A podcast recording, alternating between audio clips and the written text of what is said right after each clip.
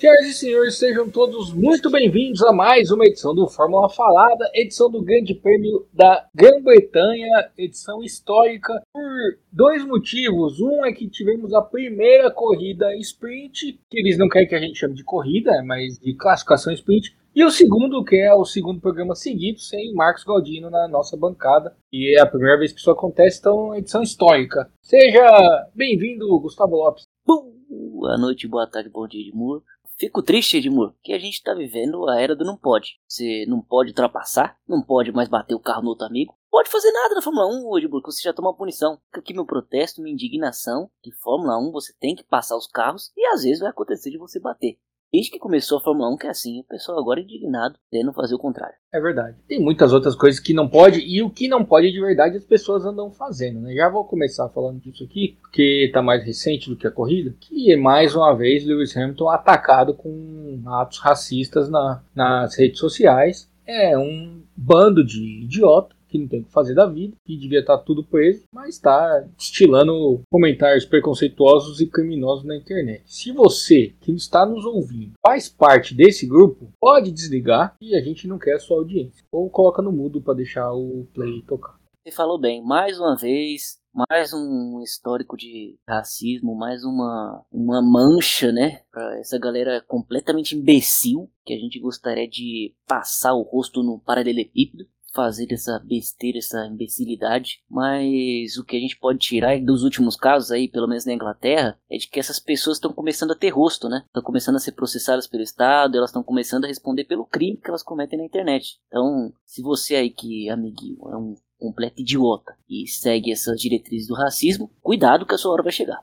Essa é a parte boa da história, mas só isso também. Inclusive, uma coisa que me surpreendeu positivamente nessa história toda é que o senhor. Senhor não, é que a dona Red Bull resolveu se pronunciar, né? Uhum. Com um comunicado dizendo que concorda com o comunicado da Mercedes e que não há espaço para racismo no esporte. Pelo menos isso, porque vamos combinar que não é. Nada justifica culpa ou não culpa do Hamilton no, no, acidente, que a gente obviamente vai discutir isso aqui, mas nada justifica o racismo. Não é por conta de culpa ou de, de um ou de outro que tem a ver com cor de pele, com, pelo amor de Deus. Se isso é motivo para você agredir alguém, é porque realmente tem alguma coisa muito errada com você. Exatamente, o Edmori, a reforçar que esse posicionamento ele é importante quando ele vem de todo mundo, né? Principalmente aí da Red Bull, que foi a, a envolvida na polêmica, né, entre aspas, porque acho que ultrapassa a esfera esportiva esse tipo de comportamento racista, né? Então é importante que venha esse comunicado. É, a gente já vê na Fórmula 1 uma movimentação nesse sentido, né? Desde o, o ano passado, através do Hamilton, do Black Lives Matter. É, tomara que caminhemos para um, uma discussão mais é, efetiva dentro da Fórmula 1, né? Mais trabalhadores, é, negros, enfim. E seja isso que a gente possa ultrapassar essa fase nebulosa para no futuro ter uma categoria mais inclusiva. Esperamos que isso melhore. A, dona Red Bull, na verdade, foi ajudou um pouco a começar isso no domingo, né? É, durante a prova teve uma postura bem feia. Vamos combinar. É óbvio que a gente tá falando aqui, nada justifica e não tem nada a ver uma coisa com a outra, né? Mas ficou feia a postura da Red Bull, do Verstappen depois da corrida, achei completamente fora do tom de quem não soube perder, de quem não soube aceitar que aconteceu um acidente, o cara foi punido por aquilo, acho que até a gente vai falar mais disso, mas uma punição prosa do que a gente viu ultimamente na Fórmula 1, e o cara foi lá e ganhou, velho. Então, assim, é, ficou muito desculpinha de, de, perdedor, muita coisinha de intriga, sabe? Querendo jogar a torcida contra o cara para ver se, sei lá, se consegue uma é, benevolência dos comissários ou da FIA, enfim, achei muito feio, muito é, antiético da parte da, da Red Bull e principalmente do seu Max Verstappen. A gente vai falar aqui, ô que essa criança aí, ele já provocou acidentes iguaizinhos ao que aconteceu ontem. Ele esqueceu que quando ele passou o Leclerc lá na Áustria em 2019, foi muito parecida, porque o Leclerc foi para fora da pista, preferiu não, não disputar a, a, curva como ele fez com o Hamilton. E se tivesse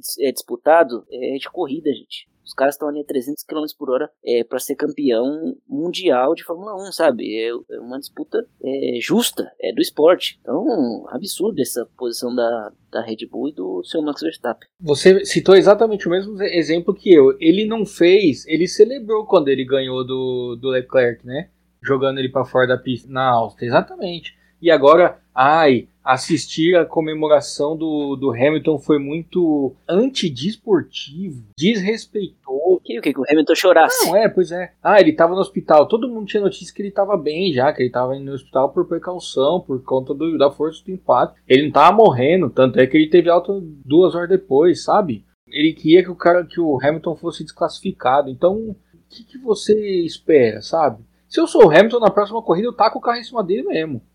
De propósito. Não tô falando sério. Sabe com a pontinha da asa pra furar o pneu? Vai pro inferno, ainda passa mandando o dedo. Moleque do caramba. Não, ficou chato. Eu concordo com você. Ainda mais aquela desculpa do Christian Horner foi uma coisa assim. Eu tive que escutar as três vezes pro meu cérebro pra eu não desconfiar do meu cérebro do meu ouvido. Que a Copse não é curva pra ultrapassar? É, ah. exatamente.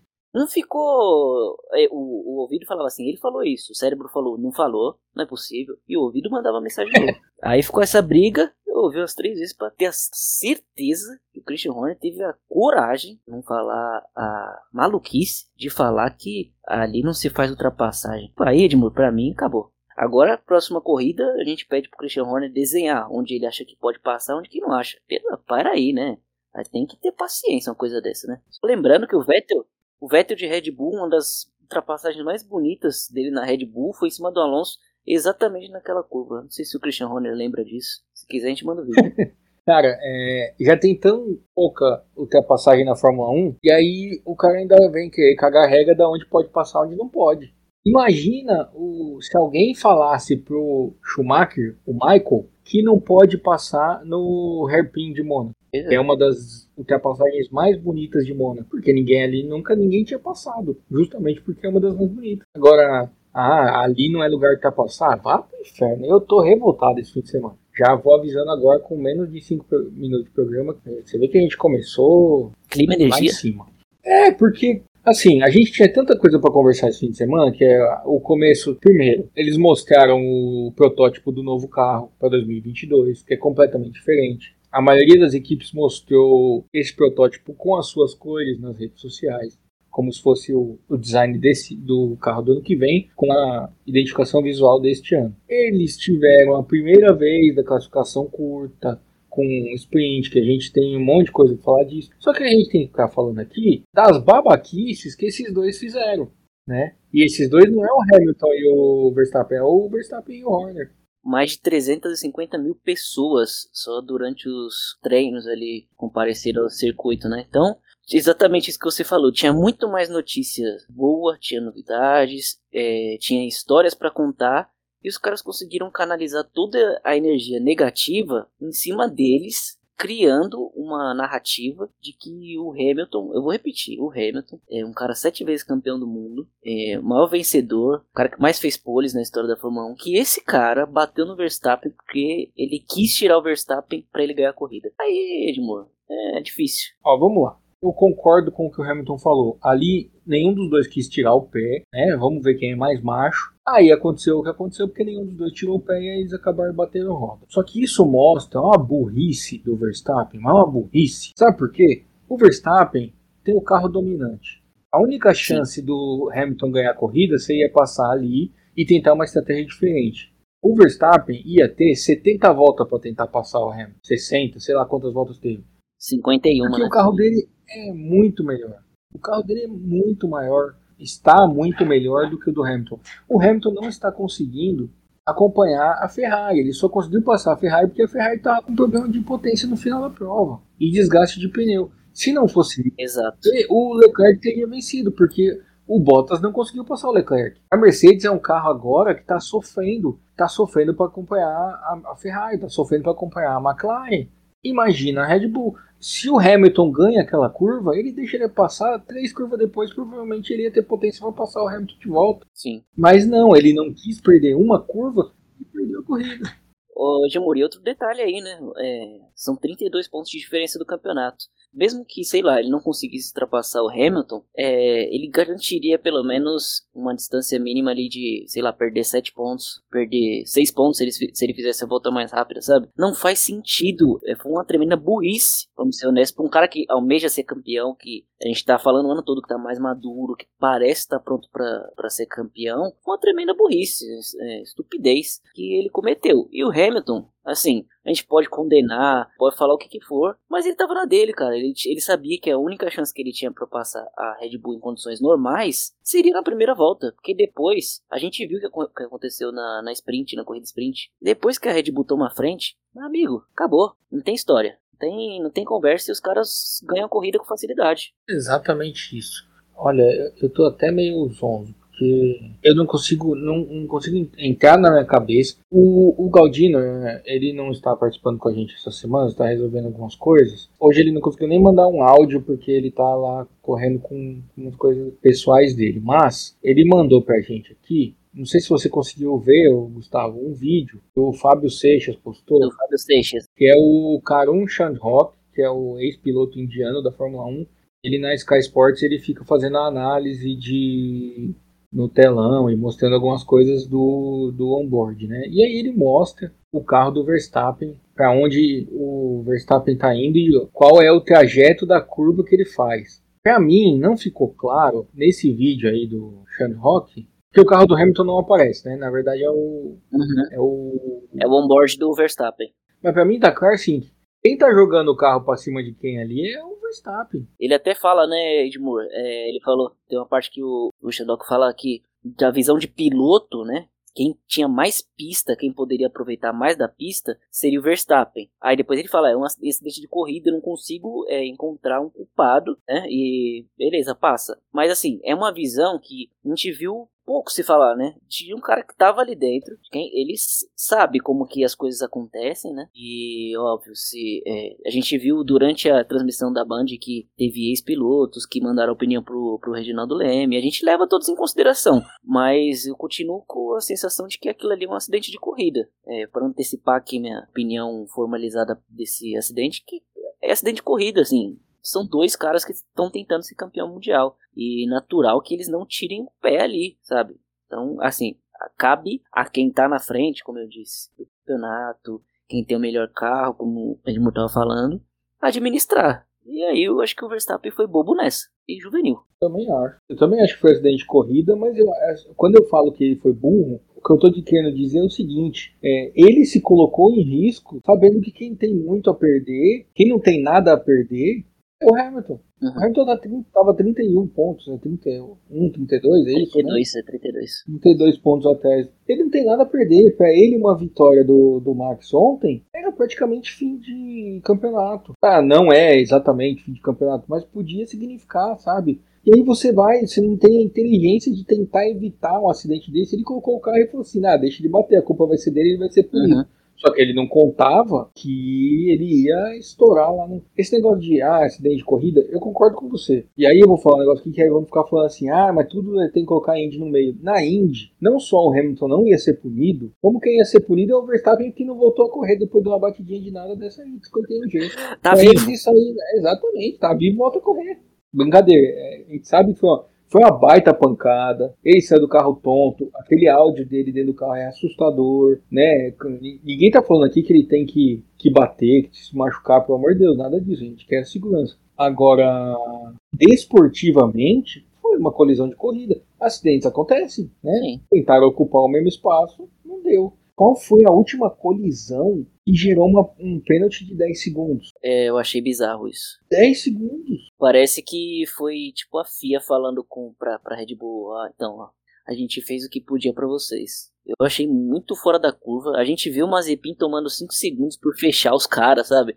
É, o Grosjean, ano passado no, no, na Inglaterra, Edmundo, não sei se você vai lembrar, mas o Grosjean mudou a, a trajetória dele umas duas vezes na frente do Sainz, do Ricardo, mas muito risco de bater, assim, uma colisão extremamente forte e ele tomou 5 segundos, sabe? Quando eu vi, assim, eu sabia que ele ia ser punido, né? A gente tem visto acidentes semelhantes serem punidos, mas os 10 segundos eu fiquei, assim, extremamente chocado com a decisão da FIA. Mas, enfim. Exatamente. Os comissários, né? Pra mais... Você tocou num ponto importantíssimo falando do Grosjean, porque o tanto que o Verstappen zigue-zagueou na frente do Hamilton, com, com o Hamilton colado sim, sim. e aí ele vem falar de comportamento antidesportivo, cara, foi. Assim, ele moveu o carro duas, três vezes, no que não pode, isso é antidesportivo. Sim. É, então, assim, é um moleque que.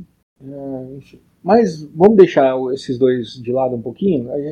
Sei que o programa hoje vai ser basicamente sobre isso, mas é, acho que a gente vai aproveitar e falar de outras coisas do, que aconteceram na corrida que foram muito importantes. Já que estamos falando já da corrida, a gente pulou a classificação, pulou tudo. Você. O que você achou do Leclerc? Cara, é, é, assim, acho que ele fez uma corrida acima da expectativa com a Ferrari, mas achei que ele deu uma bobeada ali na ultrapassagem do Hamilton. A gente viu que o Hamilton tentou passar o Verstappen no sábado ali. É, a gente viu que o Hamilton passou o Verstappen ali na, no domingo, né? Ele estava atrás dos, dos, dois carros, não é possível que ele não tenha visto. E ele não tomou nenhuma precaução para meio que evitar isso, que o Hamilton colocasse ele por dentro. Mas no geral, acho que ele fez uma corrida assim, muito acima do que ele conseguiria, viu, Edmur, com a Ferrari foi muito, muito bem. Primeiro que ele já tinha feito um sábado bem legal, né? Largou em quarto e aproveitou a chance que teve. Só que depois, é, o que chamou a atenção foi a queda de rendimento da Ferrari com o pneu duro. Aí isso aí eu fiquei assustado. Na verdade, eu não fiquei assustado. Foi o que eu esperava. Eu não esperava foi no começo, da, o começo de prova do Leclerc e do Sainz. O Sainz veio passando todo mundo, coisa que o Pérez uhum. não conseguiu, né? O Pérez não conseguiu em momento nenhum. A... Sim, lambeu o grid o Sainz. Sim, foi um fim de semana para a Ferrari. Olha, eu fiquei sem entender o que aconteceu. Até agora não entendo, mas o Leclerc ele fez uma excelente prova. Eu acho que ele não sobre a ultrapassagem, eu não sei se ele bobeou, eu até acho que não. Sabe por quê? Eu, eu acho que o Hamilton tinha tanto carro a mais, mas tanto carro a mais, uhum. que ele ia passar de qualquer jeito. E ele deixou para passar na, na Copes, porque ele sabia o que o Horner estava achando. Ele quis mostrar para o mundo que ali dá para passar. Porque, primeiro, ele fez isso com o Leclerc e qual foi a outra passagem que ele fez? Norris, com o Norris. E com o Norris, né, também na Copes. Foi, acho que foi você ou foi o Galdino que falou, né? Ah, ele é gênio, ele quis mostrar para o mundo e dá assim, assim. E eu acho que mais do que para o mundo, acho que foi um, um aviso para o Verstappen, né? Olha como tinha espaço aqui. Uhum.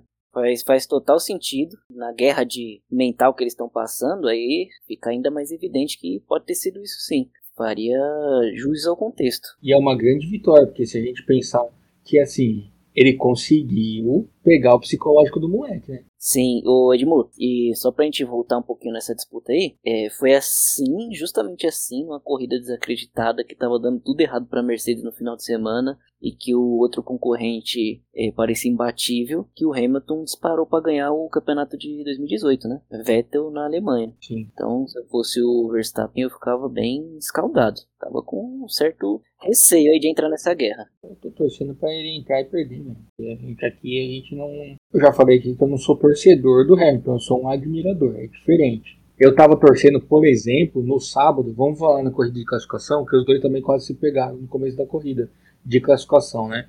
O Hamilton conseguiu fazer a pole provisória, vamos chamar assim, na sexta-feira, e aí largou na frente, mas o, o Max largou muito bem, mas muito bem na corrida curta e passou de passagem pelo Hamilton. Só que o Hamilton tentou ali pegar de volta a posição e eles ficaram. Eu confesso que eu torci para os dois se engalfinhar e bater e largar de último e penúltimo, que ia ser maravilhoso para a corrida de domingo e para o campeonato também. Ia ser uma briga misericórdia. Pensa os dois tentando escalar o grid. Se eu tivesse no carro da frente ali, se eu tivesse no meio do pelotão, pois eu parava o carro. Falava, pode se virar aí, amigo. Nada a ver com isso, não. Então eu não sou lá, ah, torcedor. Eu, eu admiro muito Hamilton, gosto muito dele. Mas não há briga entre Hamilton e Verstappen pelo campeonato. Eu espero assim, o Verstappen ganhar corridas e disputar o campeonato até o final é muito saudável para o campeonato. A gente, como fã de Fórmula 1, tem que destacar isso aqui, né? Ter um, um rival à altura do Hamilton para o esporte é muito saudável, porque traz audiência, você traz emoção, você não define o campeonato com sete rodadas de antecedência como tem acontecido. Para a gente como espectador, você tem corridas melhores, porque os caras vão brigar entre eles, então tem tudo isso. Mas, no final das contas, se você pegar quem merece mais, no nosso julgamento aqui, eu acho que é unanimidade, o Galdino já tá falando que tá torcendo para ele, então não vai discordar de mim quando voltar, é o, o Hamilton, né? Vamos combinar. Você pega pelas atitudes. Ô Edmur, só voltando um pouquinho lá na corrida sprint, o que você achou dessa experiência aí?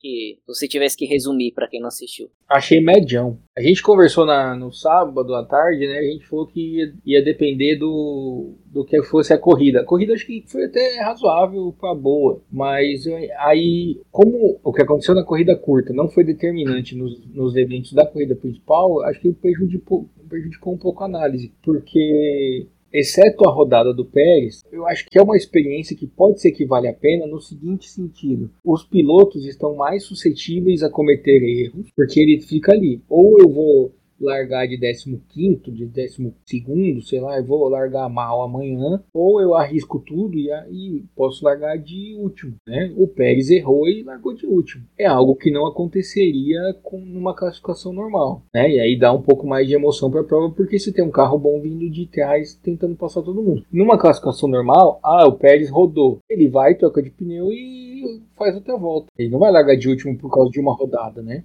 Há mais suscetibilidade a uma surpresa na classificação, meu ponto de vista. Mas, ao mesmo tempo, tem aquele risco que a gente já falou aqui. O risco maior é de, dependendo da pista, por exemplo, pense uma classificação dessa em Mônaco. Nossa Senhora. Uma classificação dessa em Mônaco ia ser uma posição no sábado e uma posição no domingo. Nada ia mudar. E aí vem o fator imprevisibilidade. A não ser que larga Max e Lewis Hamilton na primeira fila, e os dois sabem que quem largar na pole no domingo vai ganhar a corrida praticamente. E aí os dois vão, ter, vão dividir curva, vão bater e vão largar de último. Tem entretenimento a mais, né? Exatamente, eu acho que é um elemento interessante sim. Só que eu acho que eles têm que definir. Ou essa é a classificação oficial e vai valer para tudo, ou não tem desiste da ideia. Porque esse negócio de ficar uma corrida assim, aí três não, eu acho que confunde muito a cabeça do telespectador. E o que, que você achou? Ninguém é obrigado também a ficar sabendo tudo quanto é regra, né, Edmundo?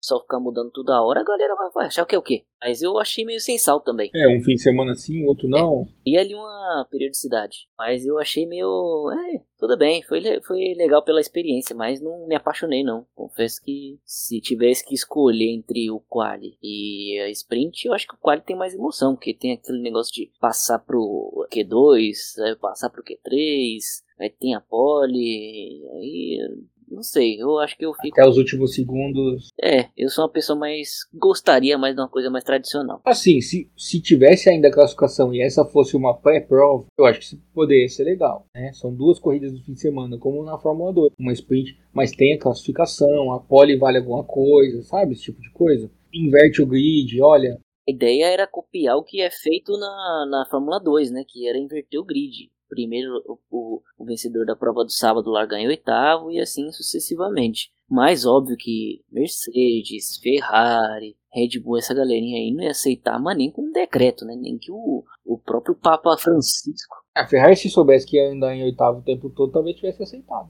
Essa era a intenção, mas acho que assim, o, o lado positivo, que os caras estão se mexendo para trazer novidades, né? Então eles estão aí, estão tentando, estão tentando colocar as coisas. E vai vir o um novo regulamento de 2022. Então, é, pelo menos vou dar um voto de confiança para para Liberty, para FIA, enfim, para todo mundo que faz parte da organização, porque eles estão tentando. Isso aí a gente tem que reconhecer também. A gente é justo. Não, concordo. Concordo, mas eu concordo com você que aquele né, é muito emocionante a classificação da Fórmula 1 por conta dos últimos minutos ali que vem, aí passa o Hamilton, o, o, Max está com volta aberta ainda, e aí numa dessa o Norris consegue achar uma volta voadora com a McLaren e se coloca em segundo lugar, briga por uma pole, como aconteceu na semana retrasada, né? Você tem mais chance de surpresa do que numa corrida curta que vai ser o desempenho do carro. Mas é isso, vamos, acho que a gente precisa de mais experiências para ver, mas a princípio meu voto seria se fosse só essa vez seria não. Apesar de todos os pontos positivos que eu trouxe aqui, porque aqui a gente assim, a gente defende, defende, defende e na hora de votar fala que não. Isso aí, ô Edmur, é igual o Luciano Huck faz com o pobre. Primeiro ele humilha, humilha, humilha, humilha, humilha o pobre para depois ele dar uma casa, dar um carro. Isso aí a gente faz igualzinho. Então, é isso.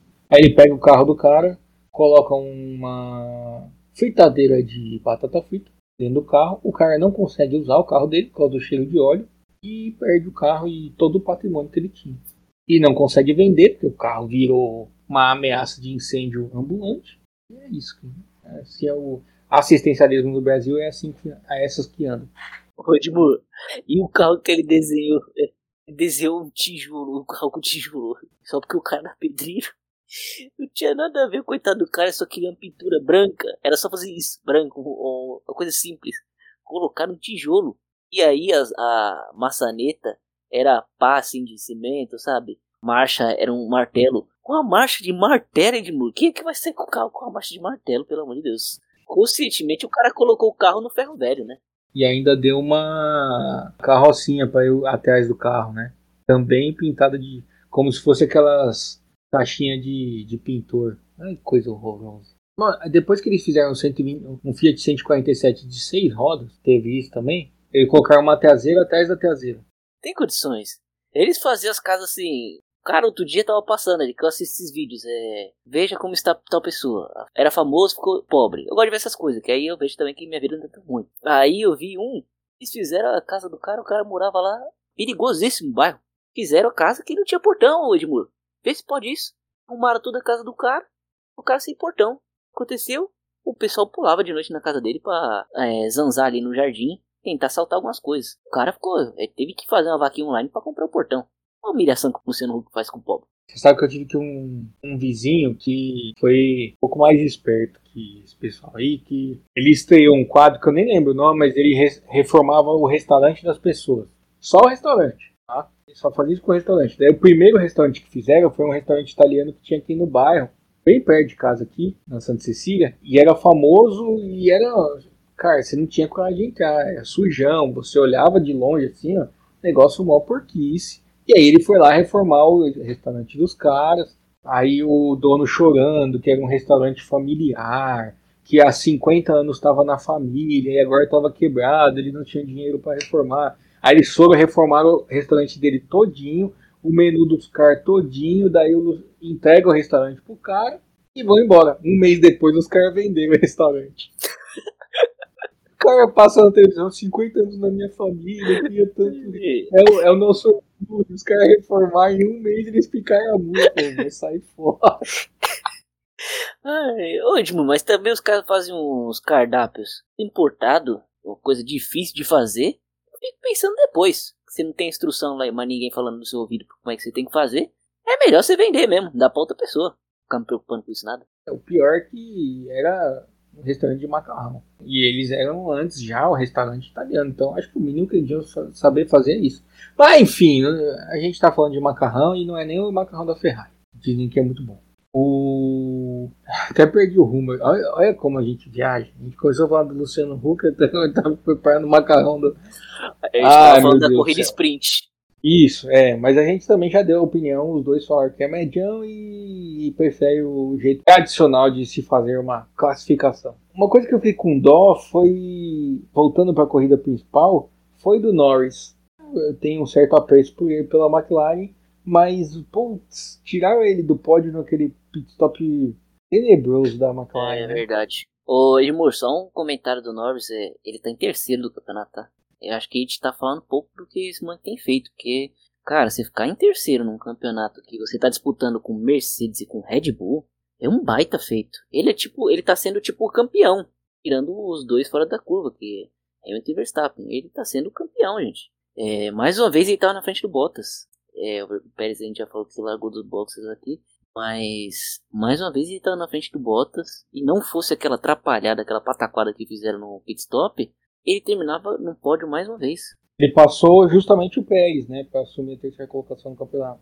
Exato. O Pérez não pontuou, mas é aquilo que a gente a gente falou isso acho que semana passada. O Norris ele é sempre o melhor do resto. Tira a Mercedes, a Red Bull, se um dos deles tiver problema, o Norris vai estar lá. Dessa vez aconteceu alguma coisa muito esquisita e o Leclerc se enfiou ali no meio. Eu ainda não entendi como que o Leclerc foi parar na liderança e o Hamilton não conseguiu passar, porque a Ferrari, ah, mas a Ferrari tem momentos de alta e momentos de baixo, mas uma coisa é se tem momento de alta a ponto de você liderar a prova e ser sério candidato à vitória até mais de dois terços da distância na prova. Porque depois do pit stop, ninguém imaginava que o Hamilton ia alcançar o Leclerc. Ninguém imaginava assim, né? Quem imaginava era o, o Reginaldo Leme que estava fazendo alguma conta muito louca, que até agora eu não entendi. Falei, não, se o Leclerc parar agora vai voltar 7 segundos atrás do Bottas, até o Norris vai passar ele e voltou em primeiro com 7 segundos na frente do Hamilton.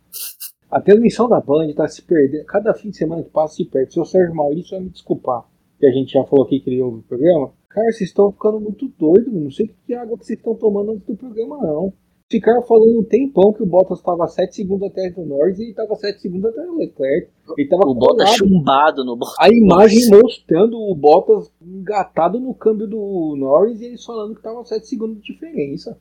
É já. Esse pessoal tá com sono, eu não sei não. Fica aqui a nossa tristeza pelo pit stop da McLaren. Acho que o ponto positivo da McLaren aí foi que agora o Ricardo parece tá ali, né, pelo menos fazendo uma sombrinha, tá, tá escutando o Norris, pelo menos já é uma, um alento, né, porque aí você é, garante de fato o terceiro lugar no Campeonato de Construtores. Apesar disso já ser, é claro, é uma briga legal ali de Ferrari e McLaren. Eu acho que a grande questão aí é que a Ferrari vem se recuperando, né, vem entrando na briga, é uma briga que tá interessante mesmo. Acho que a grande questão aí, Edmur, da disputa Ferrari e McLaren, é que a Ferrari já mostrou que em alguns circuitos ela consegue brigar pela vitória. Não, não, ninguém sabe como. Talvez nem a Ferrari tenha explicação para isso, mas em alguns lugares a Ferrari consegue andar junto com Mercedes e Red Bull.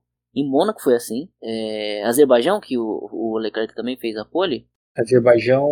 Em Mônaco, né? Azerbaijão e Mônaco. Então, assim, tem alguns lugares que a Ferrari consegue andar na ponta. Então vai ser, vai ser legal essa disputa aí, apesar de eu achar que a, a McLaren ainda tá um passinho na frente, principalmente por causa do Norris. Eu também acho, assim, porque as duas pistas que teoricamente a Ferrari levaria vantagem clara e notória, assim, são as pistas mais travadas, né? Esse ano não tem Singapura, pelo menos até o momento ainda não. O calendário tem uma brecha ali onde seria a Austrália depois do Brasil, que está aberto, que a Austrália foi cancelada, a gente não sabe se vai ter Singapura. Mas muito provavelmente não. E Abu Dhabi. Abu Dhabi é uma pista que a Ferrari deve levar muita vantagem sobre a McLaren. De resto, são pistas que, na teoria, a McLaren deve, deveria se sair melhor. Exceção talvez da Rússia também. Né? Sochi também é um pouquinho travado. Enfim. Mas aí temos ainda Spa, tem Zandvoort, tem Monza, tem Turquia, que é uma pista sensacional. Suzuka, Interlagos, são todas pistas que é, deveriam ser de domínio da McLaren e em muito mais quantidade do que três ou quatro que a Ferrari pode se dar bem. Mesmo nas pistas que a Ferrari se dá bem, a McLaren vem ali na cola garantindo ponto. Né? O carro da McLaren é, vai ser bem, bastante confiável né? depois que trocou para o motor Mercedes. Quem não é muito confiável é o Ricardo. O que você falou aí de que o ah, pelo menos ele escoltou. Escoltou mais ou menos, né? Terminou 16 segundo lugar. Não, escoltou de longe. É. É, de longe. Mas eu acho que isso foi muito importante para ele, porque ele fez uma besteira essa semana, né? Ele deu uma entrevista falando que o estilo de pilotagem dele não casa com o carro da Ferrari, da McLaren. Como é que você fala isso? Acabou de chegar. Não, acabou de chegar e você não tem carro pro ano que vem. Como é que você. de um ano? Não, então, mas que seja de dois anos. É de dois anos. Mas aí você tá já falando, olha, o ano que vem eu vou ser ruim de novo, porque o carro da McLaren não ajusta no meu estilo de pilotagem. Cara, outra, né, Edmor? É, se ele fizer se ele fizer uma leitura rápida do grid, ele vai ver que tem um tal de Gasly aí que tá voando, é, que apesar de não ter ido muito bem esse final de semana, mas que tá todo mundo de olho para ver se a, se a Red Bull vai, vai perder, né? Tá todo mundo de olho no Gasly. É, ele tem um Bottas que provavelmente vai sair da, da, da, Mercedes. Se o Bottas não sair, quem fica dando sopa é o Russell. Se, se ele fosse um cara um pouco inteligente, acho que não era uma boa tática é, falar que você não casa com o estilo de, de jogo da equipe, né? Com o estilo de pilotagem da equipe. É, até com todo respeito, mas é uma tremenda burrice. Um abraço pro Marcos Galdino. Mas eu achei interessante o desempenho dele nesse fim de semana, achei importante que ele tenha tido essa recuperação justamente por conta de uma semana que ele falou essa asneira aí. Vamos lá. Sobre o Gasly, eu acho que ele nem foi tão mal. Ele estava prestes a pontuar, é que ele teve um pneu furado faltando cinco voltas também, né? Aí não tinha muito o que fazer. Sim, sim. É que a gente, o Gasly nos acostumou mal, né, Edmur? Porque ele, ele tava ali com. brigando muito bem ali, tava garantindo sim, quinto lugar, sexto lugar. Então, ele se classificou esse ano em Mônaco na frente do Hamilton. Então, praticamente impossível do Gasly continuar na, na AlphaTauri pro ano que vem. Pelo ano passado, por esse ano, difícil, viu? Difícil segurar ele numa equipe de meio de, de pelotão ali. É, e a Silly Season começou, né? O Horner falou pra Mercedes que se eles não levarem o Russell, ele pega. O Gasly, ao mesmo tempo, disse que teve uma conversa sobre o futuro com o Helmut Marko que o animou muito. Então, vamos ver o que vai acontecer para o ano que vem. Agora, sobre a, o Russell, esse moço, ele, ele não tem sorte mesmo, né? Ele conseguiu classificar um oitavo, daí termina. Não, em oitavo nada, em sexto, sétimo. Sétimo, sétimo. Aí terminou a, a sprint em nono, que seria para pontuar se fosse uma corrida normal, mas é uma corrida que não valia ponto. Daí tomou um pênalti, porque bateu no Sainz, largou em décimo segundo e aí terminou em décimo segundo. Mais uma vez não marcou ponto. Quando é para marcar ponto, ele não consegue chegar no top 10. Daí é a primeira vez na história que uma corrida não valia ponto, ele termina dentro do top 10. É inacreditável. Alguém precisa trazer esse moço para Bahia. Você não acha? Para fazer, trazer o quê? Trazer ele para tomar um banho do, de mar em Salvador? Ah, é. Ele, na escadaria do Bonfim lá, a gente fazia uma lavagem boa nisso aí. Isso aí é bom, viu, Edmur? Tira mal olhado, tira tudo. Levar ele lá pra, pra fazer isso aí, que não é normal. Essa criança aí, ele tem que fazer uma consulta urgente. Às vezes é. Também já vi de pessoa que tem um braço maior que o outro, Edmur. Aí, aí também isso aí pode ser fruto de mal olhado. Isso aí é bom com sal, joga um sal na pessoa, cheiro verde, dá certo. Quando eu era criança, esse negócio de um braço maior que o outro falava que era bucho virado. Minha mãe levava da benzedeira, me pendurava de ponta cabeça para desvirar o bucho ficava medindo meus braços. É verdade, eu juro pra você. Chegou. Ainda bem que quem escuta isso aqui é meu pai, né? Minha mãe, ele escuta de fone, dele, ficar dando... Agora, pai, um abraço pra você que você vai estar tá dando risada. A mãe olhando pra tua cara não entendendo nada, mas por favor, não mostra. Ele sabe que é verdade. Esses dias eu perguntei pra ela, falei, você acreditava mesmo que tinha alguma coisa errada comigo? Que o meu braço de verdade estava um maior que o outro e a mulher tinha que me pendurar de ponta cabeça? E ela falou, não, precisava. Ai, meu Deus, porque é mal olhado, vira o bucho. O divertimento de você ver uma criança pendurada de cabeça para baixo com uma pessoa de sacoalha, isso aí também tem que levar em consideração. A mãe, às vezes, ela só quer ver aquela criança ficar pronta o dia todo, um pouquinho de cabeça para baixo e alguém balançando ela pelo pé, falando que tem algum defeito. Também, às vezes, eu acho que tem um pouquinho de sadismo ali. Eu acho que é isso. Pode ser. Devia estar tá aprontando muito, né? Ah, tá com o bucho virado. Vou te levar pra não aprontar. É. Você vai ficar um ano sem encher o saco, moleque do cara. não pode. Causa o trauma, né, filho? É. Você vê que eu tô falando disso até hoje. O... Vamos voltar pra Fórmula 1. Você não achou esquisita a manobra da Red Bull de tirar a volta mais rápida do Hamilton? E por consequência tirar um ponto do Pérez? Achei meio humilhante pro Pérez, honestamente, porque. É, eu também. Mostrou ali que ele é só um peão, né? Os caras vão fazer o que quiserem com ele pro Verstappen ser campeão. Se ele tiver que dar um cavalinho de pau, virar ao contrário e acertar o Hamilton de frente, vai ter que fazer. Porque a Red Bull tá mandando. E triste por ele, por, por se submeter a essas coisas. Não, o cara tá em décimo. Ah, entra no box pra você trocar de pneu e fazer a volta mais rápida. Ah, beleza, então eu vou voltar em décimo ainda. Não, você vai voltar em décimo sexto. Quer dizer, mas em décimo sexto eu não vou fazer a volta mais rápida, não vai valer ponto para mim, eu vou perder o ponto que eu tô fazendo no décimo lugar. Mas a gente tá mandando. Cara, é, é que assim, as operações são diferentes, né? Manda, mandasse o Gasly fazer Outra isso. coisa, né, Edmundo? Ele tá brigando pelo terceiro lugar, né? Campeonato. Exato. É que a soberba na Red Bull é tão grande que eles acham assim, não, a gente vai passar o Norris fácil. C. E tem aí um de construtores também, gente. Tem construtores. O Bottas estava fazendo terceiro lugar, o Hamilton primeiro. Achei esquisita essa manobra. Então, a, a diferença caiu para 4 pontos. 4 pontos. Então, é, achei bem estranha essa, essa, essa posição. É, antes da gente ir pro voto, eu queria fazer um comentário que eu já elogiei o desempenho do piloto do seu Galdino. Agora é a vez do seu. Que fim de semana do Alonso, hein? Ele é demais, o Edmundo. É lindo, bonito. E, como era? Lindo. Não, bonito e gostoso. Ele é demais hoje, mano. Ele. O Alonso, agora vamos falar a verdade. Quando ele pegou o jeito do carro, ele agora ele tá dando um sufoco no Ocon. Pobre do Ocon, é verdade. Tá fazendo o Ocon passar uma vergonha. É, é, agora, é, aquela largada dele no sábado foi um negócio de Alonso mesmo, né? Daquelas coisas que ele faz muito bem, né? Ele, ele é um cara que tem a arrancada ali espetacular, né? Um tempo de reação impressionante. Ele tava de, de pneu vermelho, era o único. Uhum. Né? Sim, sim, sim. E ele sustentou o carro ali às 17 voltas, né? Sim. É bom para ele, acho que é bom pra Alpine fazer pontos, ver que o cara tá andando ali. Agora, é um pouco decepcionante o Ocon, né? Sempre, a gente sempre acha que o Ocon, uma hora vai, vai acontecer alguma coisa com ele. Ou pelo menos o mundo da Fórmula 1 espera muito do Ocon. E ele sempre toma pau dos companheiros. É um negócio assim, é impressionante. Perde para todo mundo que corre com ele. E era um cara que estava cotado para Mercedes há dois anos. Verdade. Não, o Alonso tá com praticamente o dobro de pontos do Ocon. É 26 a 14.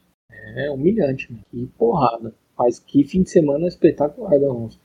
E para melhorar o fim de semana do Alonso na pista, ele ainda foi e falou: Mas o que, o Verstappen queria? Que o carro do Hamilton desaparecesse? Nossa, esse daí eu não vi.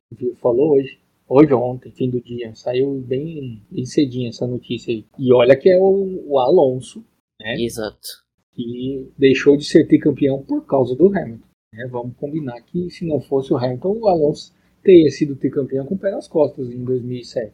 Verdade. 2008. 2007, 2007. Quando o Raikkonen ganhou, exatamente. E que os dois já fizeram as pazes faz tempo também. Eles continuam se odiando, mas fizeram as pazes. Há uma admiração mútua ali. É isso que eu ia falar. O Alonso meio que reconhece, é, depois de um tempo, né? Corre na boca maldita. Que o Alonso reconheceu que o que ele presenciou ali é, ao vivo e fisicamente, principalmente, com a presença do Hamilton, foi o surgimento de um dos maiores da história da Fórmula 1, né? E pro Alonso, que é um cara extremamente arrogante, a gente sabe muito bem disso, né? ou pelo menos aparenta ser, assumir esse tipo de posição é difícil. Com toda razão. Bom, bora, bora votar que nosso tempo já está com quase uma hora de programa já e nem sequer falamos em votos. Então vamos para os, as votações do dia. Vou deixar rolar a vinheta.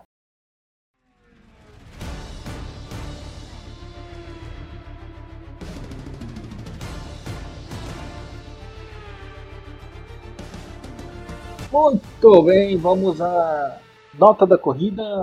É, pô, essa semana a gente não conseguiu nem ter a nota do, do Galdino. Não, não sei nem se ele gostou da corrida. Sua nota, Gustavo, vai ficar nós dois, né? Ah, eu gostei, o Edmur, principalmente pelo entretenimento ali da primeira volta. E depois teve um, um meio pelotão é, legalzinho até, que depois empacou, né? Impressionante como os carros andam em fila, chega uma hora na, na Fórmula 1. Mas de toda forma, eu vou votar no. Eu vou dar uma nota 6,5, 7 aí pro, pro Grande Prêmio. Só pra, pra, Foi legal, gostei. Gostei do, do, do GP. Também teve disputa pela vitória, né? Sim, até o final. Do começo ao final, né? A nota 7. Então, nota 7, eu vou dar a nota 6. Eu achei que foi boa. Teve uma disputa pela vitória no final entre Hamilton e Leclerc. A gente não sabia com metade da prova quem ia ganhar a prova ainda. Teve boas disputas, boas ultrapassagens. O Hamilton dando show, o Verstappen fora. Então foi uma corrida. Ah, me convenceu. Nota 7. Nota 7. Foi uma corrida boa sim. Mudei de ideia durante o meu voto. Eu falei, eu dei, eu dei 6 estou só elogiando. É, podia ter sido melhor com três equipes diferentes no pódio se a McLaren não tivesse feito besteira. Mas tá de bom tamanho. Vai, nota 100. Piloto do dia, Gustavo, seu voto. Ah, eu vou votar no Leclerc, o Edmur. Acho que ele merece, mesmo com toda a recuperação do, do Hamilton e coisa e tal, eu gostei muito da, da corrida do, do Leclerc. Fez mais do que o carro pode. Então, vou ficar com o Leclerc durante a corrida eu tava pensando que eu ia voltar no Leclerc independente da posição de chegada, se o Hamilton ia passar ele ou não. Mas quando o Hamilton passou ele, eu fiquei pensando, cara, tudo que esse cara fez hoje, de tomar 10 segundos, de estar tá com a cabeça. Ele saiu do carro na, na bandeira vermelha se sentindo meio culpado pelo acidente. Você não achou? Ele tava meio com cara de cachorro comeu chinelo. Tava, tava, tava sim. Ele tava meio, hum, fiz besteira, mandei o cara no muro. E ele conseguiu se recuperar, dar a volta por cima, foi punido, ficou 10 segundos parado no carro, voltou, passou todo mundo e ganhou a prova. Passou o Norris, que é osso de roer, ele tem se mostrado muito consistente. Conseguiu tirar a vantagem para o Bottas e tirar a vantagem para o Leclerc, passar, administrar pneu, tudo isso. Então, o meu voto vai para o Hamilton, porque eu acho que ele teve um desempenho de Hamilton. Né? É o tipo de coisa que a gente espera dele, porque deve ser uma desgraça também, porque o cara é tão fora da curva que quando ele não consegue, ele toma pau. Né? Quando ele tem um desempenho mediano, ele toma pau. E aí quando ele tem um desempenho excepcional como ele teve agora, a gente às vezes não considera ele a, ah, foi só mais uma do Hamilton. Então eu quero queria fazer esse reconhecimento porque ele fez uma baita prova e não teve culpa no acidente na minha visão. Você votou nele ou no, ou no Sim, no Hamilton. Então vou, vou acompanhar você hoje, pra gente ter uma unanimidade. Porque senão também ninguém vai levar o prêmio para casa. E aí liga aqui o pessoal reclamando que a gente não deu prêmio para ninguém. Então vou votar que você falou muito bem. É, mentalmente foi uma corrida muito difícil pro Hamilton. Então, piloto do dia pro Lewis Hamilton. E aí a gente vai então pro prêmio Grosjean, pior piloto do fim de semana. Eu, já tem voto, Gustavo? Eu queria te ouvir primeiro. Difícil, hein? Mas é com muita dor no coração, de verdade, eu vou votar no Raikkonen. Mais um fim de semana patético. Não, ele tá tomando o pau do Giovinazzi, que não é nada disso. É, mais um acidente, uma colisão ali confusa.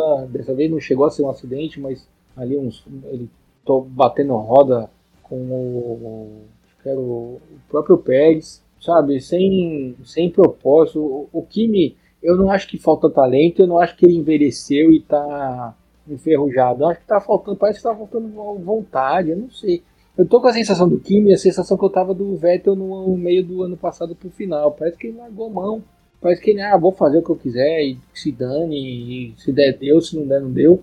Ele ainda assim, se você pensar que ele se defendeu muito bem do ataque do Pérez com a Red Bull e tal, depois quase trocou tinta, tudo bem. Mas até então ele estava tendo um desempenho de pilotagem espetacular, defendendo muito bem e tal. Mas desde o sábado, a corrida do sábado dele foi horrorosa. A classificação, nossa, ele foi acho que 17, décimo, sabe, achei muito ruim o desempenho dele no geral no fim de semana. Eu tive vontade de votar no Max por conta mais das falas dele do que do desempenho na corrida, tive, mas caiu. Não acho que acabou a carreira dele. Né? Acho que até o final do ano pode ser que ele se recupere. Mas esta corrida e a anterior, muito fraca do Raikkonen. O Edmur, eu tava exatamente indeciso entre os dois. E pelos mesmos motivos. Mas assim, é que o que o, o Raikkonen fez, né, você numa Alfa Romeo, você ir lá fora para disputar a posição com a Red Bull, digamos que não é muito inteligente, né? Você vai ser ultrapassado. ele foi. Não tô aqui pedindo também para ele parar o carro pro Pérez passar, longe de mim. Quero Sim. mais é que haja brigas e intrigas. Mas você tem que saber o seu limite, né? E aí, o segundo final de semana consecutivo que o Raikkonen faz uma besteira no final da, da corrida. Acho que faz muito sentido isso que você tá falando, porque sei lá se é frustração, chega uma hora na corrida que ele, ah, não posso mais nada aqui, não consigo mais fazer nada, vou tacar o dane-se, sabe? Então, talvez seja isso. Então, meu prêmio de Grosjean do dia vai para seu Kimi Raikkonen. Abre o olho. Com menção ao Max também, é isso que eu entendi? Exatamente. Não pela pilotagem, né? Fez uma boa corrida no, no sábado, corrida entre aspas, mas o pós-corrida do Max Verstappen, do Christian Horner, da Red Bull, coisa assim, tanto quanto patética. Tô completamente. Bom, é isso. Né? É uma. Você vê, o Galdino não tá aqui, a gente perde essas coisas. E aí dessa vez eu assisti ainda, então vou ter que falar. Um destaque do fim de semana, acredite se quiser, Caio Castro venceu uma corrida na GT3. Pai, você viu? Em transmissão da Bandeirantes. O quê? Que eu vi. Eu vi a corrida? Eu, a corrida. Não, não, é isso que eu ia falar agora. Não, agora vamos lá. O cara, bonitão. O cara tem Porsche. Por aí. Ele corre e namora a Grazi Massafera. E ele ganha corrida, Edmur. E que mundo é esse que os exaltados são tão sempre exaltados? E a vingança dos humilhados? Nunca chega. E ainda botaram a Grazi pra dar a bandeirada pra ele, você viu? Fala, Edmur. Ah, não, eu me recuso. Isso aí, se eu sou o outro piloto, eu batia no carro dele na hora. Muita humilhação, Edmur. A gente que é normal, a gente se sente assim, fica, poxa, Caio Castro. A gente tá torcendo para todo mundo, menos pro Caio Castro. Que aí já é muita humilhação do homem feio. Se eu tentar entrar em Interlagos com o Agile, que nem é meu, é do meu pai, né? Que nem carro eu tenho. O Caio tem um Porsche. Mas eu, você acha que vão deixar? Não deixa, Edmur. Você é feio, não tem carro. É difícil. A, a, a Carol ficou revoltada com ele. A corrida tava passando na Band depois da Fórmula 1, eu deixei ligado e ficou passando. Aí a Carol ficou revoltada, porque ela falou: Olha lá, a Gazi deram a bandeira pra ela só dar a bandeirada pro namorado dela só porque ela é famosa. Porque se você tivesse correndo lá e eu fosse lá pedir a bandeira pra dar a bandeirada pra você, eles iam bater com a bandeira na minha cabeça. Enrolar ela com a faixa de chegada, ô, tipo, na maratona? Empurrar ela ladeira abaixo. Na corrida mesmo, se você estivesse correndo de carro, eu não sou famosa, eles nem iam deixar. Só porque ela é famosa. Por cadê a mulher dos outros pilotos brigados na, na corrida que eles ganharam? Não deixa. Acerta a, a, a indignação. Você vê que uma vitória do Caio Castro já deixou metade da população, mais da metade, 98% da população brasileira está indignada. É de familiares, nós homens, todo mundo. Tá todo mundo indignado. Então eu peço aí pelo bem da Porsche Cup, não deixe mais o Caio Castro ganhar. Já basta. Acho que ele já tem vitória demais na vida dele. Não, é igual semana passada na final da Euro, a transmissão da Euro mostrou na mesma imagem o Beckham, o Tom Cruise e o Figo. Foi, foi a menor taxa de, de relações sexuais da história da humanidade aquele domingo. Porque ninguém, nenhum homem conseguiu transar aquele fim de semana. Não pode fazer isso, ficar colocando essas pessoas na, na nossa tela de televisão que vocês atrapalham a nossa vida. Ô, Dimori, sem avisar, né? Isso aí tinha que ter uma atenção. Exatamente, eu tô assistindo, tô assistindo o jogo, com a patroa do lado, de repente aparece o Beckham, o Tom Cruise e o Figo na mesma imagem. O que eu vou fazer agora da minha vida? Nossa, não, acho que eu não vou aguentar terminar esse programa, porque essa foi muito engraçada. Parabéns, Edmond. Você é um guerreiro. A pessoa que passa por essas turbulências proporcionadas por uma mídia é, maniqueísta que eles estão fazendo e tentando acabar com a gente. Estão tentando acabar com a vida do homem que é desbonito, como diria meu primo. E eles estão tentando e vão conseguir. O, o, Figo tem o quê? Quase 50 anos, tem cabelo ainda. Ah, é revoltado. Eu com muito menos que isso não tenho mais. O Galdino, então, coitado. Putz, grilo. Timur, cadê que a transmissão mostra o Ronaldo? Uma pessoa que tá mais acabadinha. Não, mostra o Figo. O Becker, é uma pessoa que faz academia.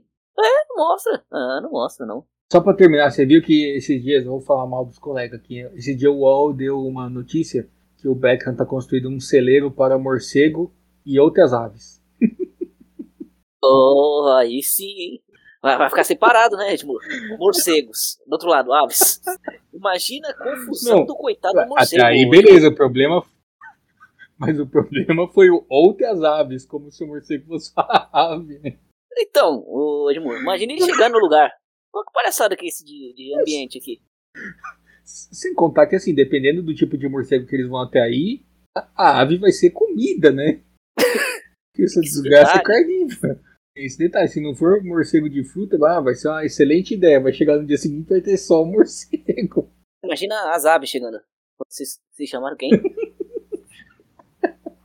é cilada, Bino. Os caras vão na humildade, não. Construir uma pessoa, construir um celeiro lá pra gente, bora lá. Chegou, tá lá do outro lado. Cego. Ô Edmur, isso aí, ó, tá vendo? Um homem que é. Mas isso, sabe o problema, Edmur? Aquele Rodrigo Hilbert, que a gente tem criticado aqui muito. O homem que ele quer fazer reformas. Fazer as coisas com a mão, com o braço. Aí sai essa besteira aí, colocar morcego e ave dentro do meio ambiente.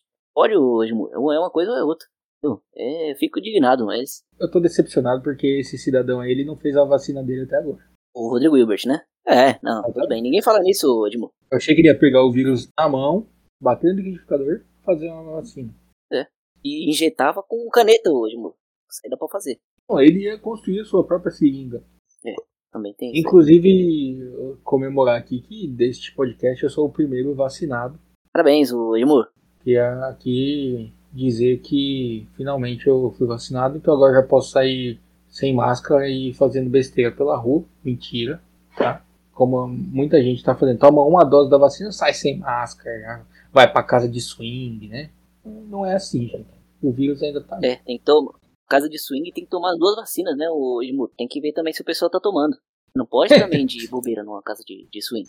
Você tem que ir com a todos. Ali, o médico tem que estar tá atestando todo mundo. Ó, de preferência, isso aí fica uma ideia para as casas de swing aí de São Paulo, do Brasil. Colocar um enfermeiro na frente. Quando tá chegando, já faz logo um check-up. Ver se tá tudo funcionando. E aí, o pessoal aproveita. Ai, ai, acho que a, última coisa que a pessoa vai tomar é a vacina na casa de Ai, ai. Ó, o Galdino não tá aqui pra ficar mediando a gente, que o Galdino, quando a gente começa a falar essas besteiras, ele corta. Ele fala, então, vocês viram o Verstappen? É, baixo nível total, né? Ai, Galdino, por favor, volta semana que vem. Espero que você esteja aqui, porque senão esse podcast não vai pra frente, não. Eu tô aqui enrolando e tentando abrir o calendário da Fórmula 1 pra lembrar quando que é. Dia 1 de agosto. Dois fins de semana sem corrida. Então, como a Indy está de férias, e a gente não cobre corrida de cavalo, que é o que vai ter nas Olimpíadas, né? A, Indy está de férias justamente por conta das Olimpíadas, porque a, a empresa que tem, detém os direitos de transmissão, a NBC, também detém os direitos de transmissão da Olimpíada, então fez um acordo lá para eles não terem provas durante Legal. o dos jogos, para não ferrar tudo a transmissão deles. A Fórmula 1 volta dia 1 de agosto, daqui duas semanas, então teremos Fórmula 1 e Olimpíada no mesmo fim de semana, para nossa alegria e esperamos com a volta de Marcos Galdino, triunfante. E se o Galdino voltar e o Max ganhar, a gente já vai saber de quem é a zica, porque ele saiu o Ricardo. É verdade. É, ele saiu o Ricardo tá andando bem. Então vamos ficar de olho nos resultados da corrida da Hungria, que tende a ser chata, então provavelmente vai ser boa, porque o... estamos vivendo um mundo invertido esse ano, né? Tomara que chova. Então cuidinho com chuva. Faz tempo, né? Você lembra que o Eccleston queria molhar a pista? Essa ideia eu achava maravilhosa. Melhor que grid invertido. Também. Olhar a pista sem avisar quando. Hoje, eu lembro que o pessoal ficou condenando. O pessoal ficou condenando ele. Ficando, ah, eu que lembro, absurdo. É, é. Olha que absurdo que. Não, eu achava é interessantíssimo. Exato. Eu até queria que colocasse um sabão em pó também, acho que dava um. Geleia. O, é, é, que o problema é que Foi. não dava pra fazer o contrário, né? Quando tivesse chovendo, falar assim, agora eu vou fazer secar, dar algumas voltas.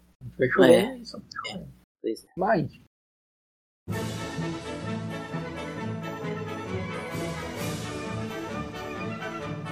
É isso. Da semana que vem estaremos. Semana que vem não estaremos aqui, mas daqui duas semanas sim, com o grande prêmio da Hungria. Então, seu Gustavo, suas considerações finais e o seu tchau. Um grande abraço para você que nos acompanha até agora. É torcer para que sua hora de tomar a vacina, se ainda não chegou, que chegue logo, o meu tá chegando aí. Então, cuide-se, fiquem bem e até a próxima. É isso, espero que você também seja vacinado logo se ainda não foi. E mesmo se você já foi vacinado, use máscara se precisar sair de casa e continue tomando todos os cuidados higienizando muito bem as suas mãos, porque o vírus ainda está aí. Está aí o nosso governador João Dória que está mostrando que a vacina é sim muito eficaz na prevenção de casos graves, né? Vai evitar que a gente morra, mas a circulação do vírus ainda ocorre, então tome e continue tomando os, todos os cuidados, então, não só pela sua própria saúde, mas para ajudar a não disseminar o vírus para quem eventualmente ainda não tenha tomado a vacina. Ô, Edmur, melhor analogia que eu vi dessa semana aí foi que oh, sem a vacina é como se você tivesse o Deola no gol, lembra do Deola? Deles? Com a vacina é a mesma coisa de você ter o Everton. Isso aí foi genial. Isso aí o cara que escreveu isso queria mandar um abraço. O melhor Ei, que a pessoa, mandou isso, a pessoa mandou isso pro Deola. Exato. Que o Deola falou que a vacina não funcionava. Ai. Cara, você, se você que mandou isso pro Deola tá nos ouvindo, um abra... eu queria te dar um abraço. É que não pode por causa da pandemia, mas eu queria te dar um abraço. Se tudo desse no mundo perfeito, se hoje falasse que a gente pode voltar a abraçar as pessoas, você seria a primeira pessoa que eu queria abraçar. Que eu também. Maravilhoso. Ah, é assim que a gente termina esse programa, com um abraço pro Algoz do Deola. Fez o gol mais bonito que o Deola já tomou.